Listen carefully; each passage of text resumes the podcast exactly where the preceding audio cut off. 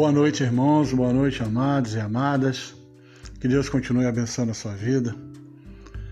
Estou aqui no grupo Bem-vindos de Isaías para que possamos meditar em um texto bíblico que saltou ao meu coração.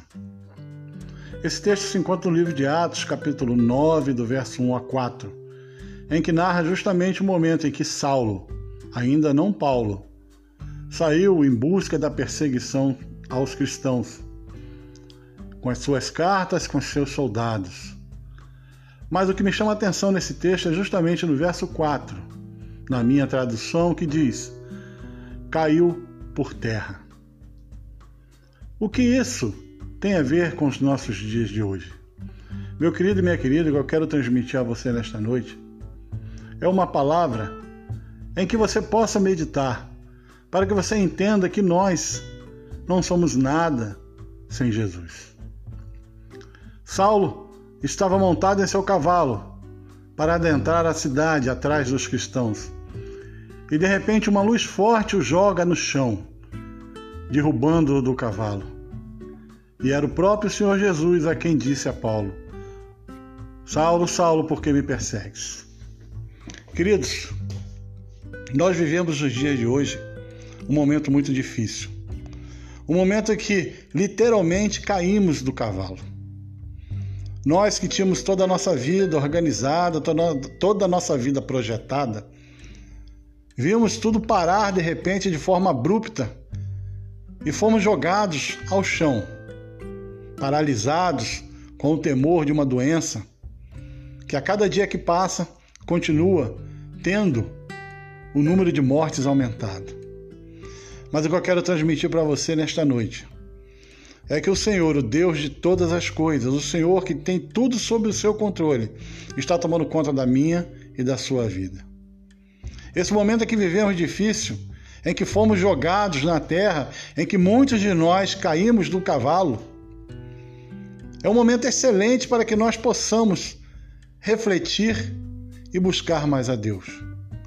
É o momento em que Deus nos mostra que tudo que aprendemos, tudo que conhecemos, tudo que tivemos como experiência de vida, como experiência profissional, de nada vale diante dessa situação. E a única saída que temos, gloriosa saída, é buscar a Deus e nos entregarmos a Ele. Saulo foi jogado do cavalo ao chão. Nós fomos jogados das nossas vidas ao chão. Nós fomos tirados do, do alto da nossa ignorância, nós fomos tirados do alto da nossa arrogância, nós fomos tirados do alto de uma situação que muitas vezes achávamos senhores e fomos jogados ao chão. Caímos literalmente do cavalo.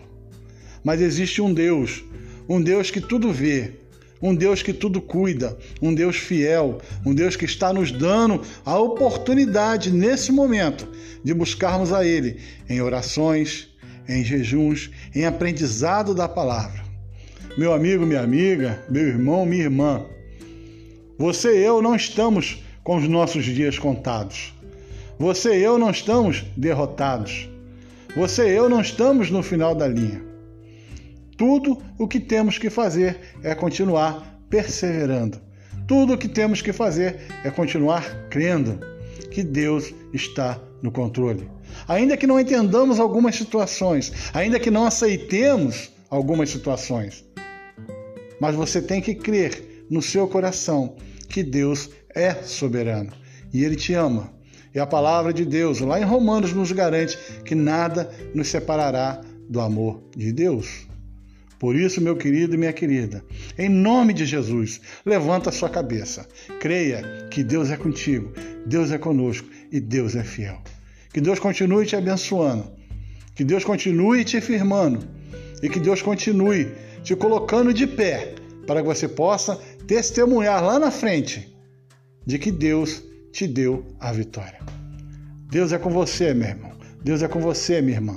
Que Deus o abençoe grandemente. Amém.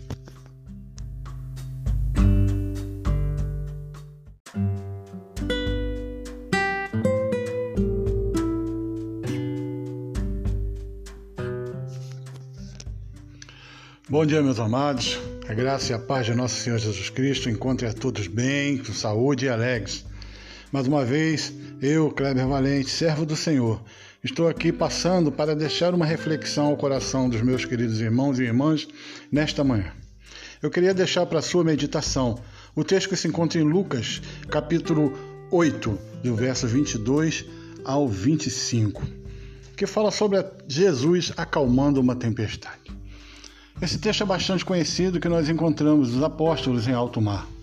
Eram homens experientes, homens acostumados à pesca, homens acostumados a intempéries do alto mar, e de repente são tomados por uma tempestade violenta, uma tempestade em cujas suas experiências, mais uma vez, não poderiam ajudá-los e, tomados de total temor, em determinada altura dessa tempestade, os apóstolos, olhando para si e olhando para o fundo do barco, veem o Senhor Jesus dormindo calmamente.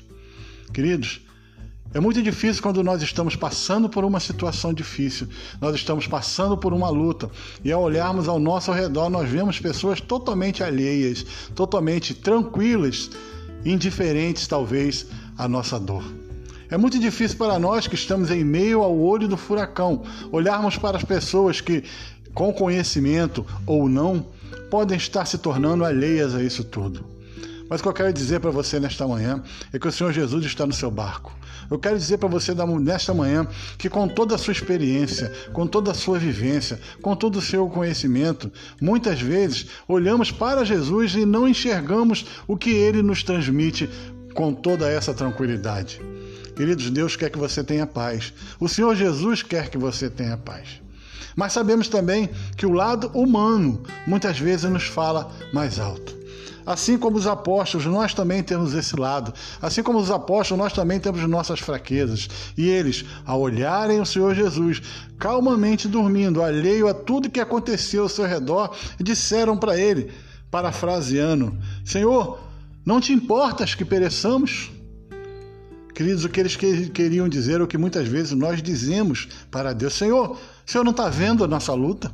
O Senhor não está vendo a minha tristeza? O Senhor não está vendo a minha, a minha diversidade? Senhor, tu não se importa comigo? Senhor, tu não me ama mais? Senhor, tu não vai fazer nada? Senhor, estou cansado. Queridos, palavras que saem de nossas bocas muitas vezes sem queremos dizer, mas são palavras que saem palavras que atingem ao nosso Deus, palavras que alcançam ao nosso Deus. Mas o importante nesse texto que acabamos de ler é o que o Senhor Jesus disse aos apóstolos e é o que ele diz ao seu coração: Onde está a vossa fé? Onde está a vossa fé, meu irmão e minha irmã? Em quem você tem colocado a sua fé?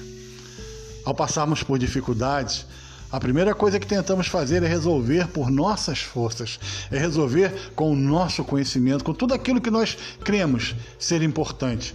Mas esquecemos de entregar nas mãos daquele que é o único que pode resolver toda e qualquer situação em nossas vidas. Eu digo com isso, queridos, que você não está proibido de tentar. Eu não quero dizer com isso também que você não está proibido de fazer ou de resolver. Mas o que eu estou dizendo para você, meu querido, é que você tem que colocar em primeiro lugar, apresentar em primeiro lugar ao Senhor Jesus, apresentar a Deus as suas necessidades. Onde você está colocando a sua fé? Você não está colocando em carros e cavalos, como diz a própria Bíblia. Você deve colocar a sua fé em Deus, colocar a sua fé em Jesus Cristo, que é o único que pode nos ajudar. Portanto, meu amado e minha amada, nessa manhã, que você tenha essa palavra no seu coração, uma palavra de renovo para a sua vida. Antes de qualquer coisa, antes de sair de casa, antes de fazer qualquer atitude no seu dia a dia, que você possa entregar a sua vida a Jesus, confiar nele e tudo mais ele fará. Que Deus o abençoe. Eu quero orar por você nesse momento. Querido Deus, nós te agradecemos pela tua palavra, te agradecemos pela meditação que fizemos na tua palavra, ainda que breve. E sabemos, ó Pai, que quando as nossas forças estão colocadas em ti, a nossa visão tem colocado em ti como primeiro lugar em nossas vidas, tu estás conosco. Obrigado, Senhor, por termos essa certeza. Obrigado, Senhor, por nos mostrar também na tua palavra que tu nos garante uma promessa tua, que até o final dos séculos tu estaria conosco. Obrigado, Senhor, pelo que tu fez e fará. E muito obrigado, Senhor, por essa palavra. Em nome de Jesus. Que Deus continue te abençoando, meu amado e amada. Amém.